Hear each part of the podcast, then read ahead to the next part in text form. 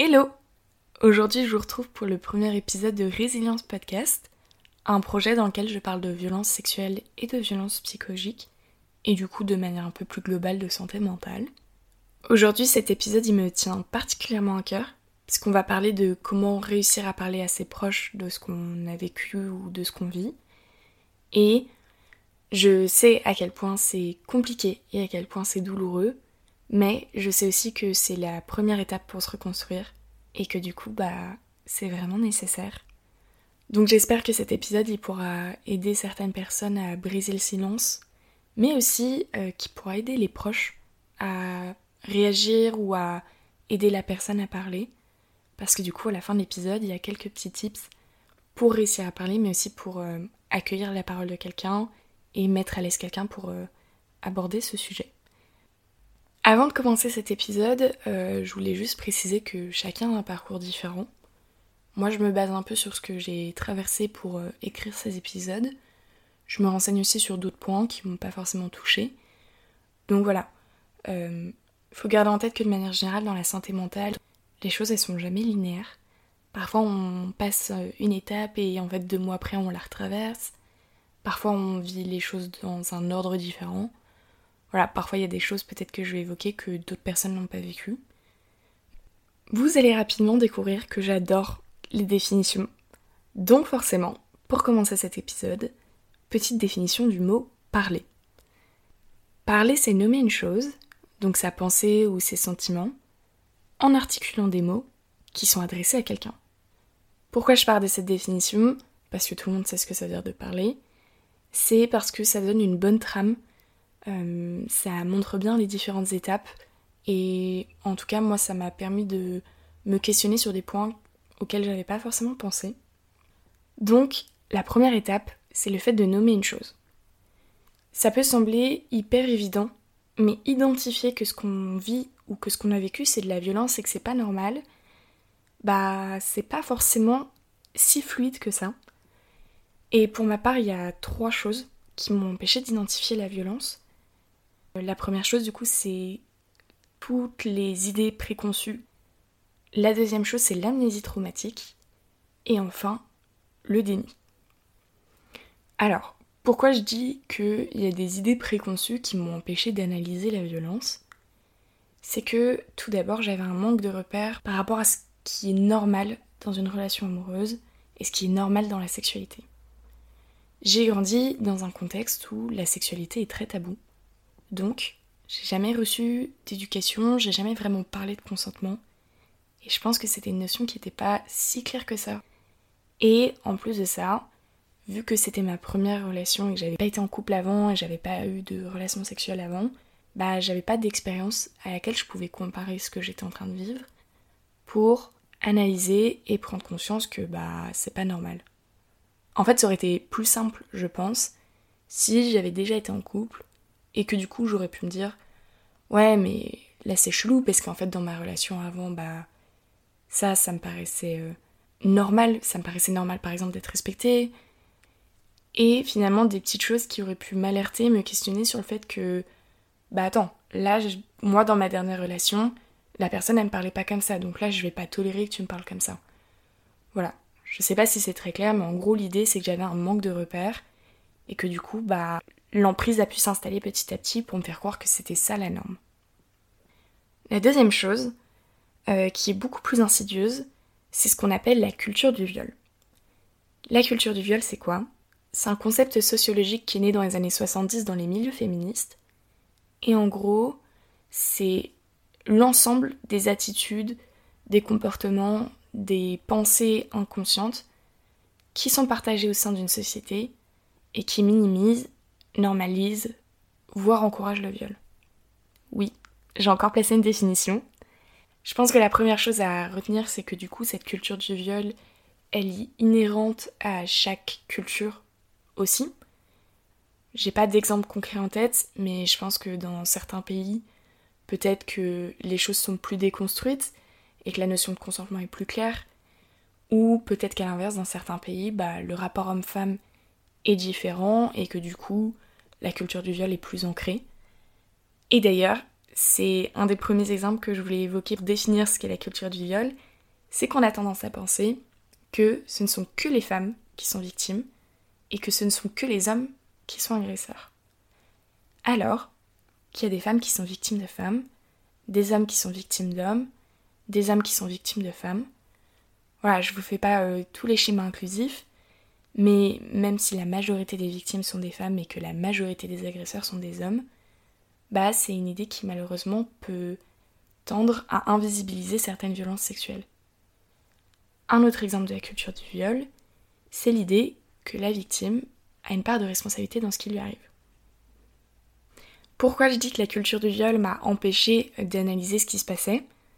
Bah tout simplement parce qu'à 15 ans, j'étais pas suffisamment renseignée et cultivée sur euh, ces sujets-là pour prendre conscience que malheureusement, le viol, ça arrive aussi dans les couples. Et en fait, c'est aussi une autre euh, idée de la culture du viol, c'est que ça n'arrive que dans des contextes qui seraient euh, identifiés comme dangereux, par exemple au milieu de la nuit sur un parking avec un couteau sur la gorge. 80% des violences sexuelles sont commises par un proche de la victime. Donc c'est assez intéressant de travailler sur la notion de culture du viol parce que ça permet de remettre les, les standards entre guillemets, enfin en tout cas les réalités euh, à leur place. Et comme vous l'aurez compris, bah, à 15 ans j'avais pas du tout ce recul là. Et du coup c'était impensable pour moi que ma relation amoureuse n'était pas saine et qu'en réalité mon copain euh, était en train d'abuser de moi. Le deuxième élément qui m'a empêché d'identifier et de nommer euh, ces différents traumatismes, c'est l'amnésie traumatique. Et donc dans ce fameux DSM5, c'est un manuel de médecine, donc c'est des définitions officielles, l'amnésie traumatique, elle est définie comme l'incapacité de se rappeler un aspect important du ou des événements traumatiques qui n'est pas lié à une autre cause telle que l'alcool ou un trauma crânien par exemple. Donc l'amnésie traumatique c'est quoi? C'est le fait que je vais vivre un trauma mais que je vais pas m'en rappeler et que le fait de pas m'en rappeler est inhérent au mécanisme d'amnésie traumatique. Encore une fois, c'est un spectre. Par exemple, on peut ne pas se rappeler du tout de l'événement, ou au contraire, on peut avoir une amnésie euh, partielle. Il y a des victimes qui ne se rappelleront jamais de ce qu'elles ont vécu, d'autres qui ne vont pas s'en rappeler pendant six mois ou alors pendant des dizaines d'années. Donc voilà, encore une fois, ça s'applique différemment pour chacun, en fonction du trauma et en fonction de plein d'autres choses. Et il y a également des personnes qui ne vivent pas d'amnésie traumatique. C'est pas forcément obligatoire.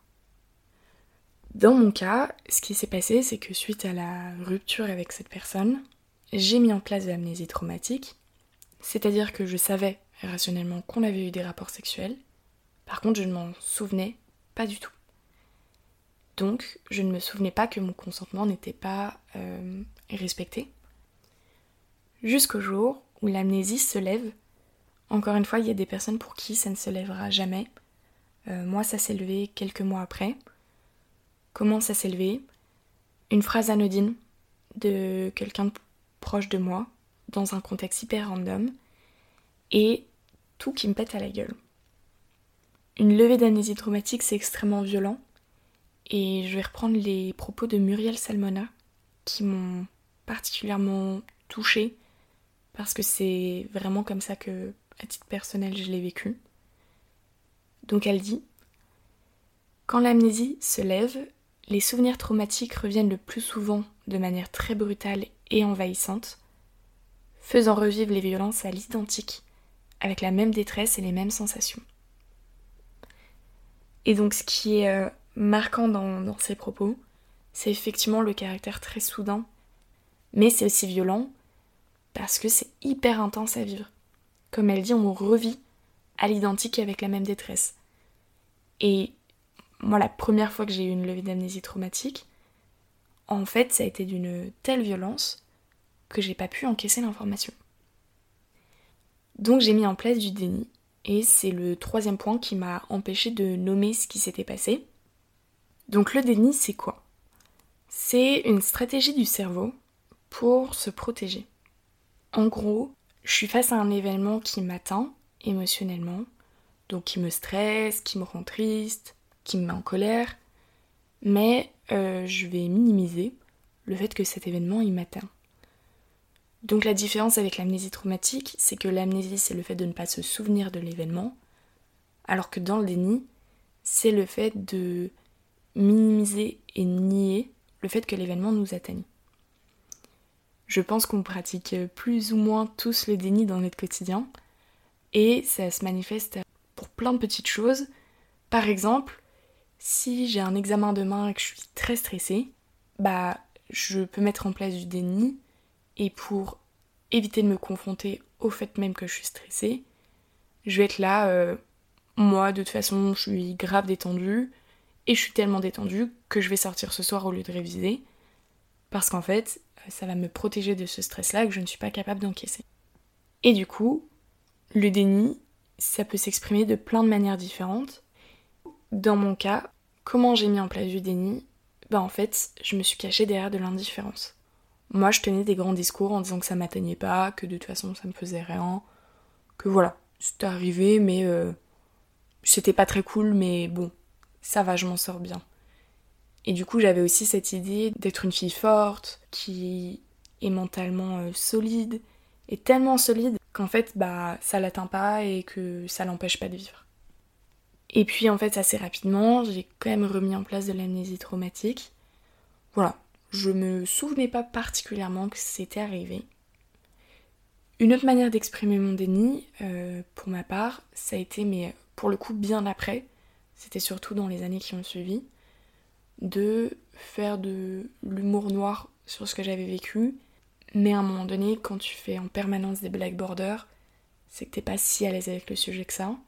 Et ce qui est un petit peu dangereux, c'est que quand tu fais de l'humour là-dessus, il euh, y a des personnes autour de toi qui peuvent se sentir un peu trop à l'aise pour te faire des blagues aussi sur ce sujet-là. Et du coup, ça, ça minimise aussi auprès de son entourage.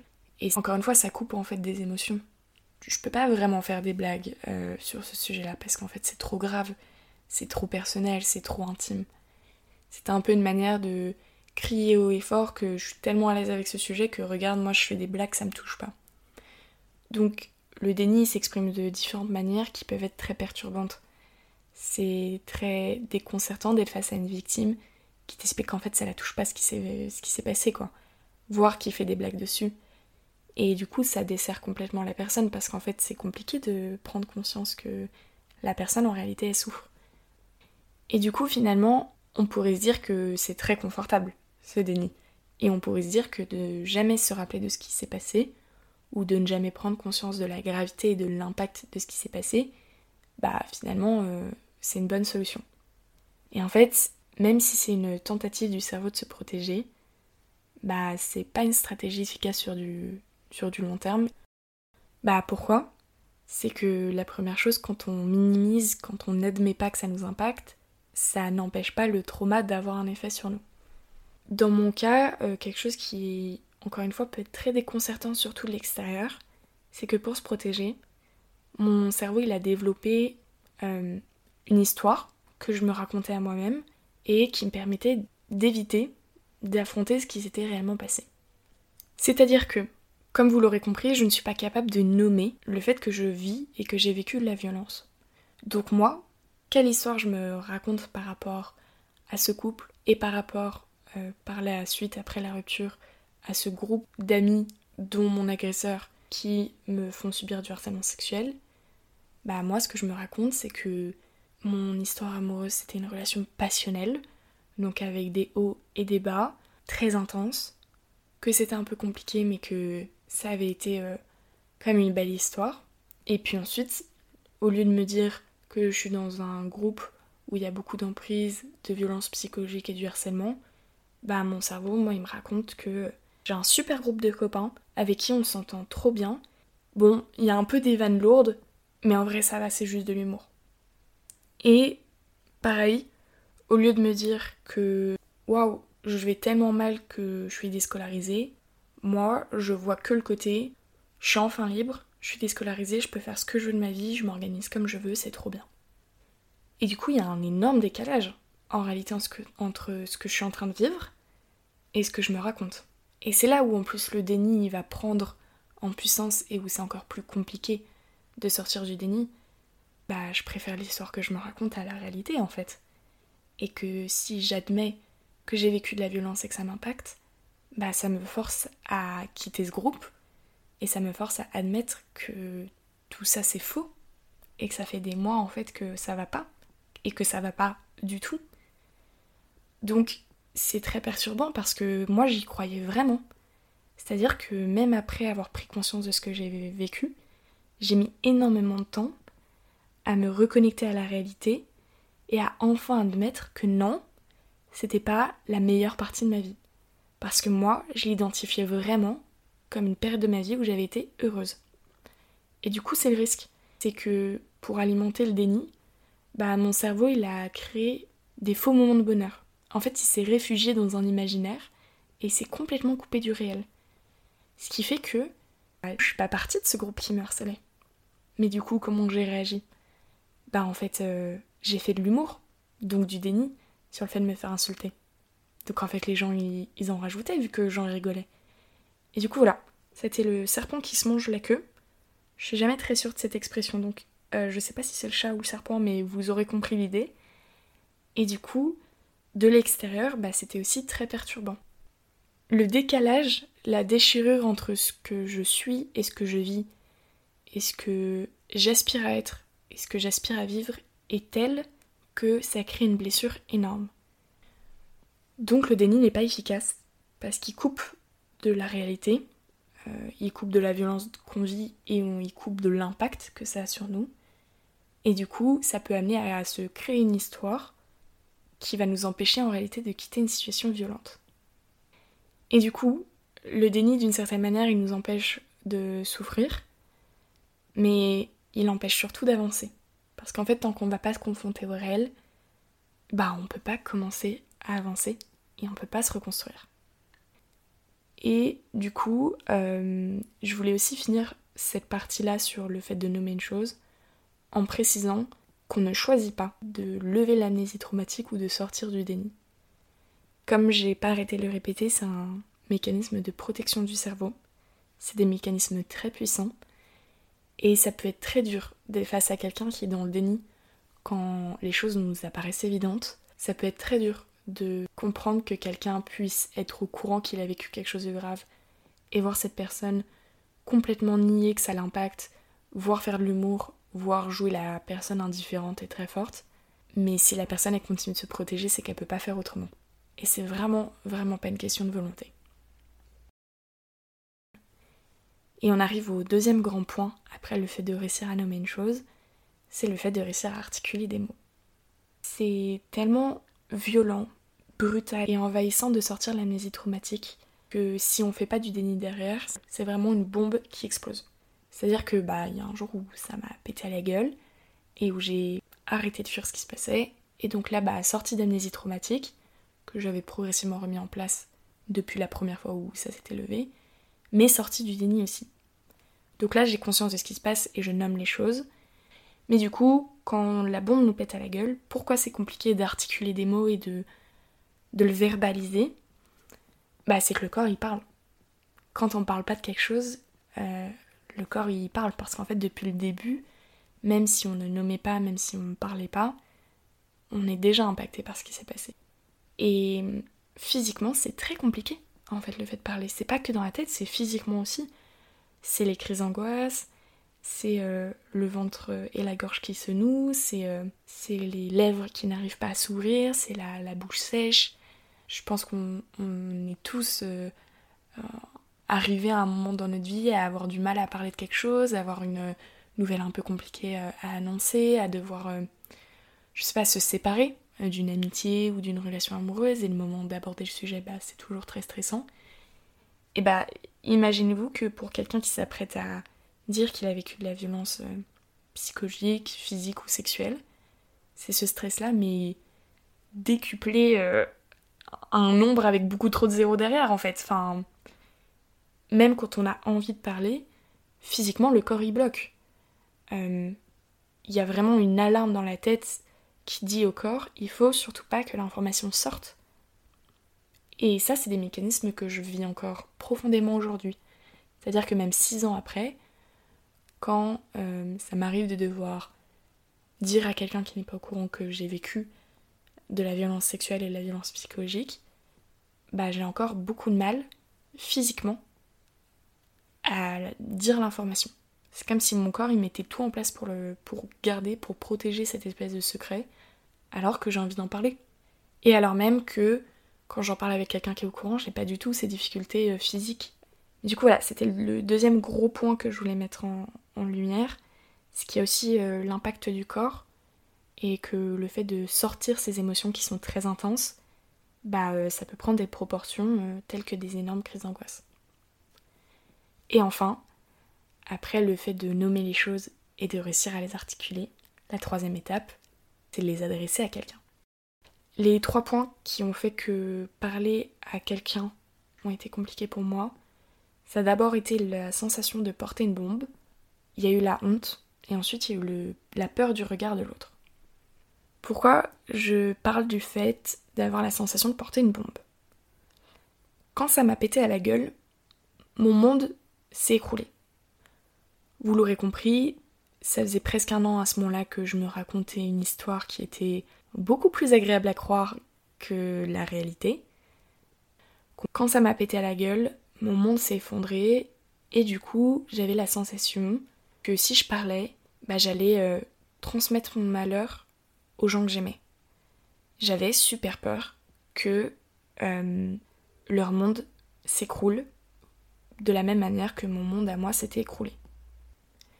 Parce que dans le fond, même si j'ai la sensation de porter une bombe à retardement, j'ai besoin d'en parler. Partager l'émotion, sortir l'émotion, ça apaise. Alors, sur le coup, c'est tellement intense qu'on s'en rend pas compte, mais sur du long terme, ça apaise, ça soulage. Du coup, bah, en fait, dans le fond, j'avais terriblement besoin d'en parler parce que j'arrivais pas à gérer ça toute seule. Et du coup, c'est hyper compliqué parce qu'il y a cette euh, sensation hyper contradictoire de j'ai besoin d'en parler, mais aussitôt que j'aurai fini ma phrase, euh, je vais détruire la vie des gens que j'aime. Il y a aussi l'idée, euh, le deuxième point, c'est la honte. Pourquoi Bah c'est ce que je disais tout à l'heure. La différence entre la réalité et ce qu'on aimerait est telle que ça vient atteindre l'image de soi. J'ai plus d'estime de moi parce que je me rends compte que je n'incarne pas la, la personne que j'aimerais être.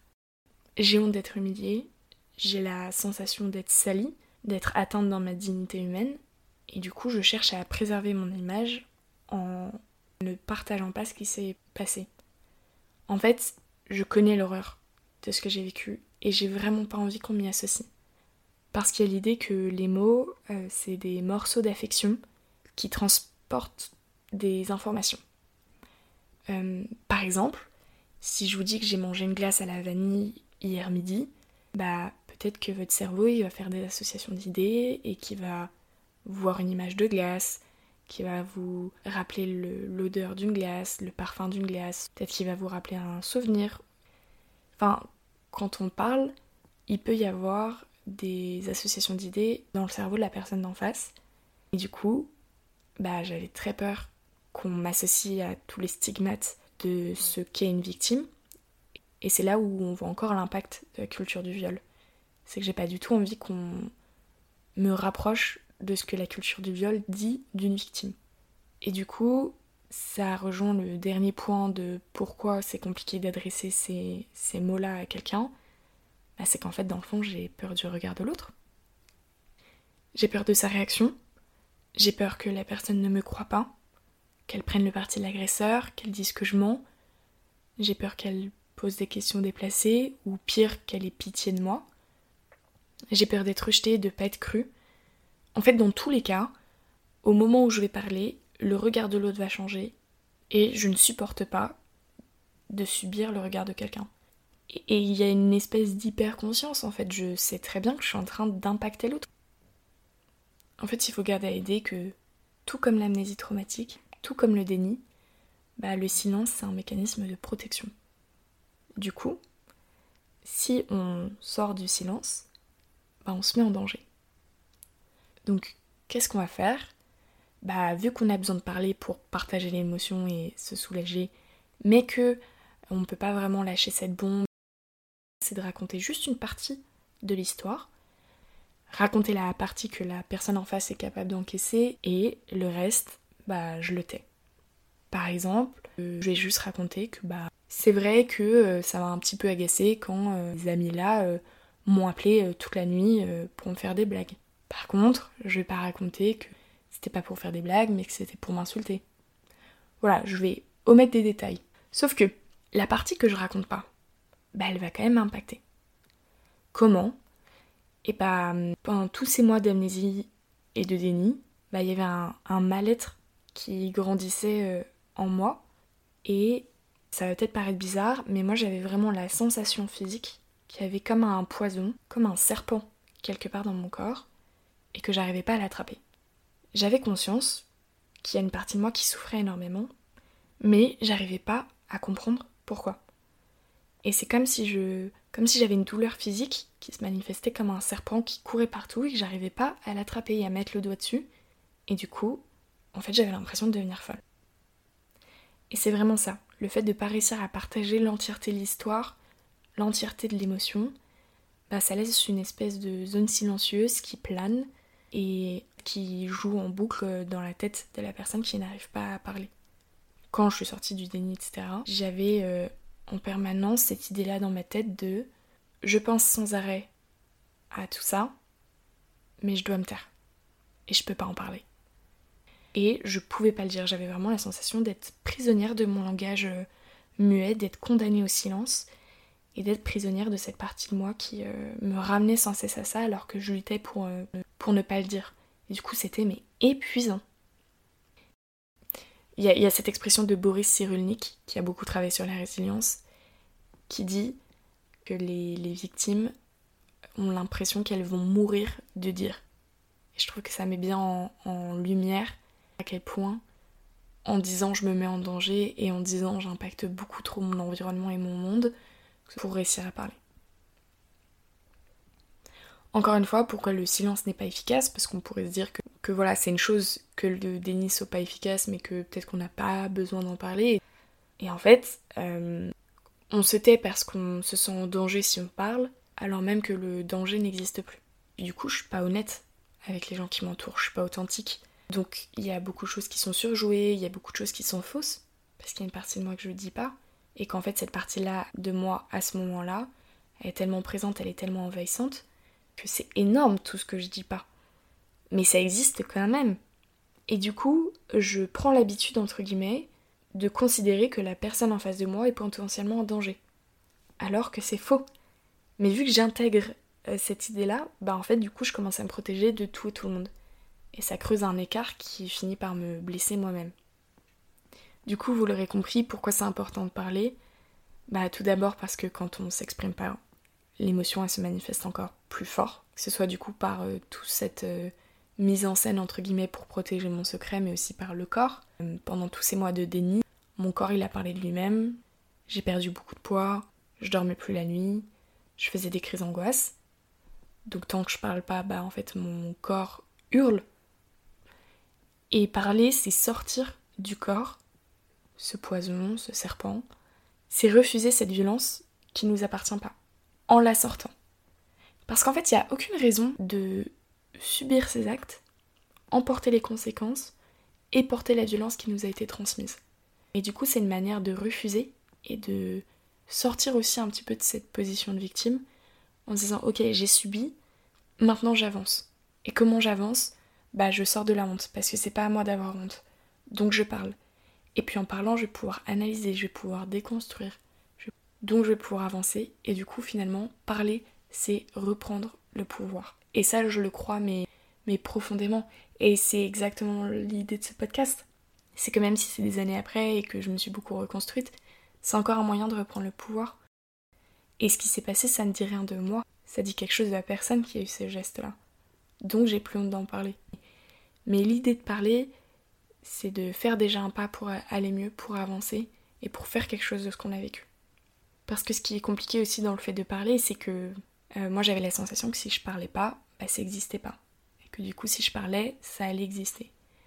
Et encore une fois, c'est une sensation qui est très erronée parce que si je parle pas, ça existe quand même. Et ça m'impacte quand même. Donc oui, ça va changer les choses de parler. Ça va changer sa relation avec les autres.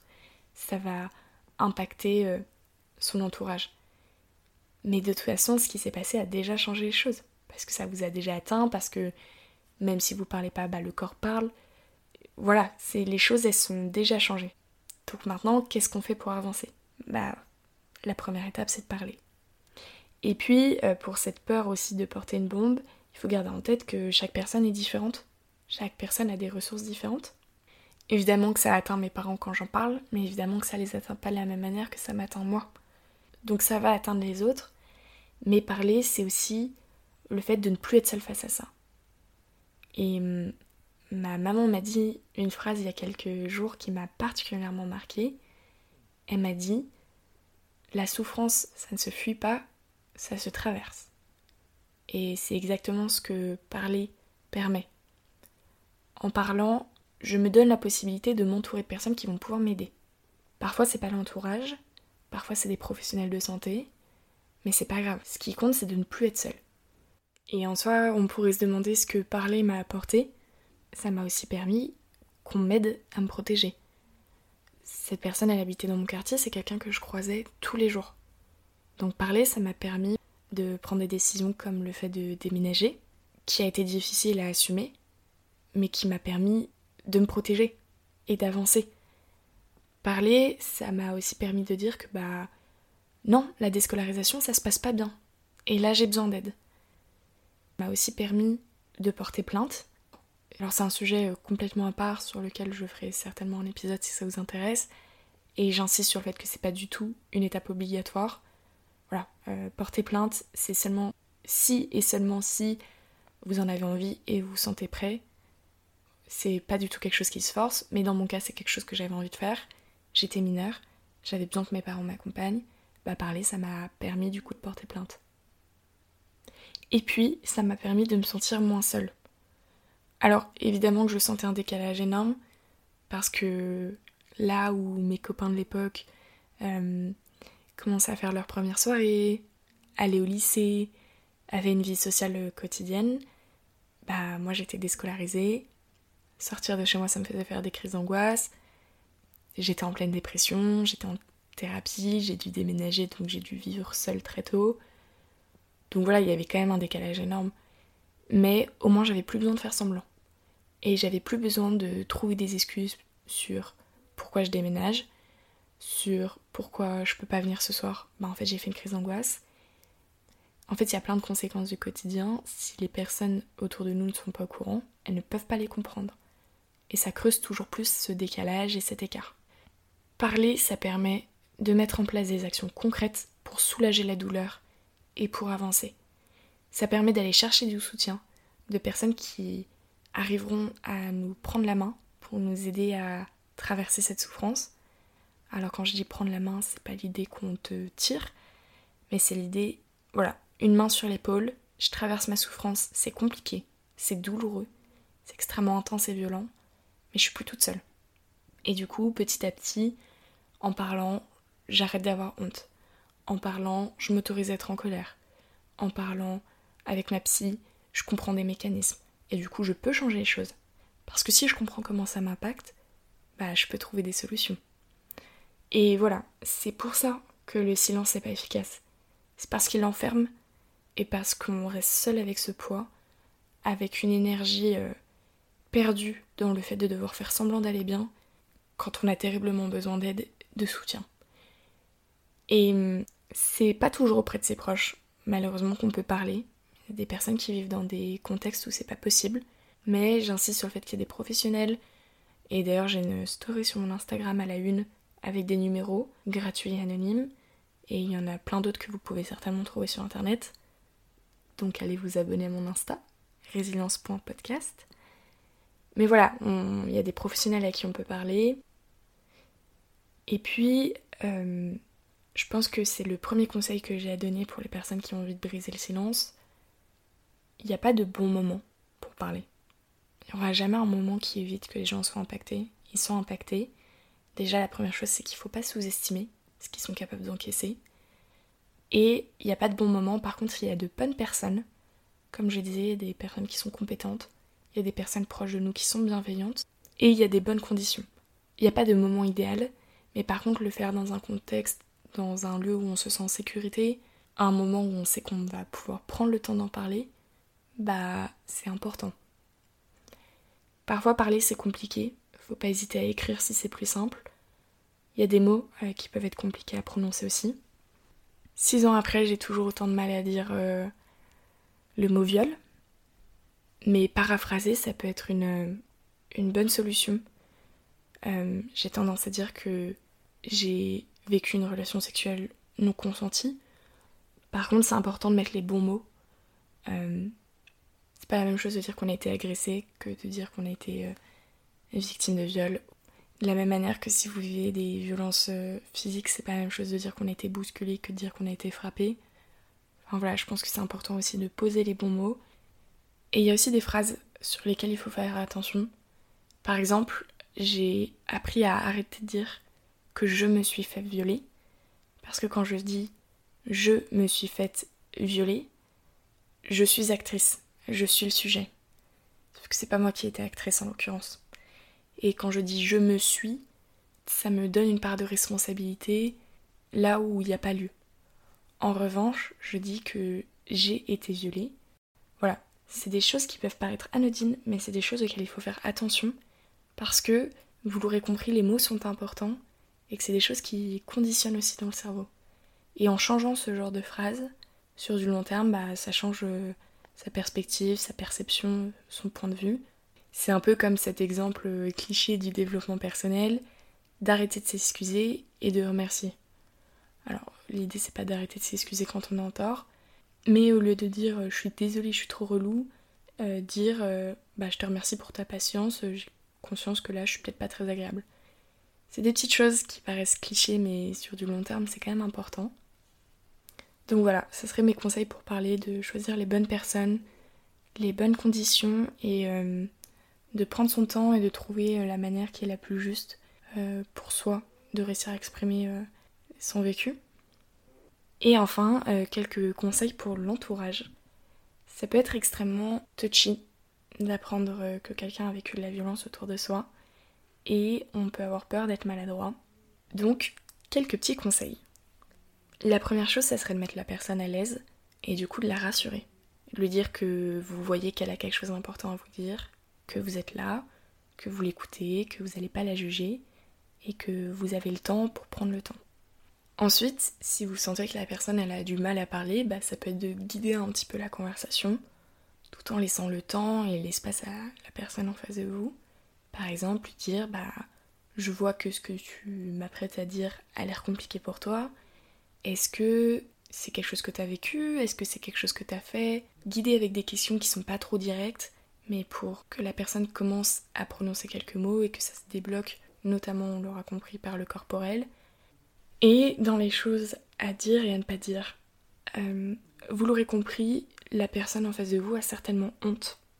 Et la honte, elle est plus légère, entre guillemets, quand l'entourage y cherche à comprendre et pas à juger. À comprendre, ça veut pas dire que vous avez compris. Je m'explique. Euh, il y a des petites phrases qui peuvent paraître anodines, euh, qui peuvent paraître appropriées, mais qui à mon sens sont pas adaptées. En tout cas à titre personnel, c'est des phrases qui me blessent très vite. C'est le je te comprends et le ça va te rendre plus forte. Pourquoi on évite de dire ce genre de choses? Le premier point, c'est qu'on ne peut pas comprendre quelqu'un qui a vécu un traumatisme. Pourquoi? Bah déjà parce que si vous en avez pas vécu, vous n'avez aucune idée de ce que c'est. Mais le deuxième point, c'est que quand bien même vous auriez vécu un traumatisme et voir un traumatisme similaire, on ne peut pas dire à quelqu'un qu'on le comprend parce qu'on n'est pas dans sa tête. Et parce que chaque histoire est différente, chaque personne a des ressources différentes, peut avoir des réactions différentes, peut être impactée différemment. Euh, pour prendre un exemple plus concret peut-être, moi j'ai vécu mes violences sexuelles dans le cadre d'un couple et relation plutôt courte, suivie de plusieurs mois de harcèlement sexuel, tout ça sur l'espace d'un an. Bah, je peux pas dire que je comprends une personne qui aura vécu euh, un viol par une personne inconnue avec beaucoup de violence physique de manière très soudaine. Parce que c'est pas la même histoire. Parce que moi, peut-être que j'avais un entourage qui pouvait m'accompagner et m'épauler. Peut-être que cette personne, elle l'a pas. peut-être que notre rapport au corps avant ces événements-là était différent. Et du coup, au final, on est toutes les deux impactées différemment. Donc je peux pas dire que je la comprends. Je sais pas à 100% comment elle vit les choses. Et c'est pas grave. En fait, faut juste l'accepter. On n'a pas besoin d'être compris.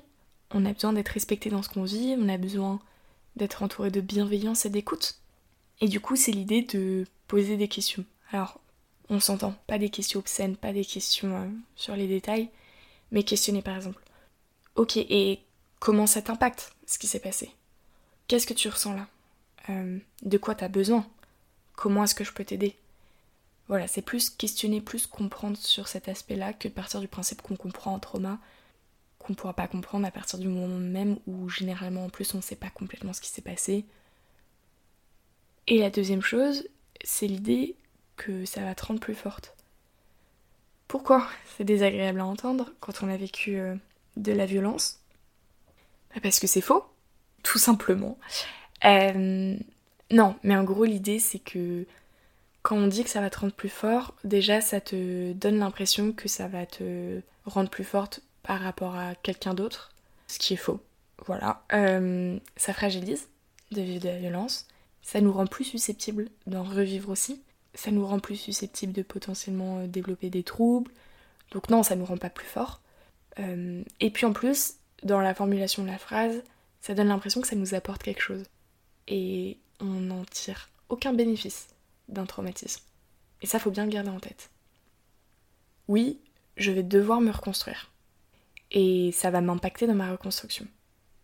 Non, ça ne me donne aucun bénéfice et toutes les leçons que je peux tirer de ce traumatisme, j'aurais pu les apprendre sans passer par de la violence. Dans ma reconstruction, ce que j'ai mis en place pour grandir, j'aurais pu le mettre en place sans passer par là. Et on n'a pas besoin de la violence pour grandir. C'est pas mon traumatisme qui m'a rendue plus forte.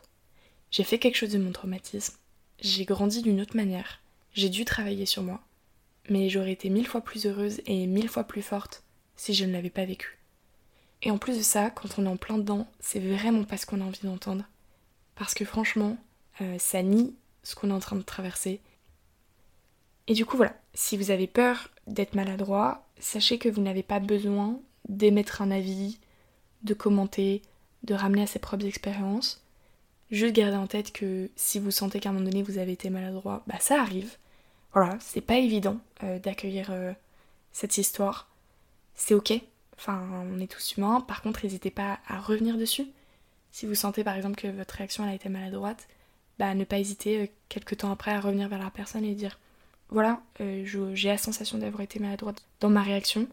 Je suis désolée si je t'ai blessée, mais sache que si tu as envie d'en parler, je reste là. Et l'idée globale, ça va être de sécuriser, de renforcer pour créer une safe place dans laquelle la personne peut s'exprimer. Et il y a des phrases qui sont tellement importantes à dire et qui peuvent paraître bullshit, mais je vous assure qu'elles font du bien entendre. Toujours dire Je te crois, ça n'est pas de ta faute, tu n'es pas seul. Vous pouvez rajouter un petit de quoi t'as besoin. Et là, euh, là c'est parfait, finalement. Parce que potentiellement, il y a des personnes qui vont avoir besoin de contact physique, d'autres peut-être pas du tout. Euh, voilà, il y a... La personne a peut-être des besoins qu'elle connaît, qu'elle peut vous partager, que vous êtes capable de répondre. Mais voilà, gardez en tête que l'idée c'est de rassurer la personne, en partant du principe que vous ne savez rien, que vous ne comprenez rien, et que vous êtes juste là pour essayer de comprendre la personne, même si vous la comprendrez jamais à 100%. Donc voilà, j'espère que cet épisode il aura été clair, qu'il aura pu euh, apporter. Euh, en tout cas, encore une fois, il me tenait euh, particulièrement à cœur et c'est pour ça que c'est le premier épisode de, de, ce projet.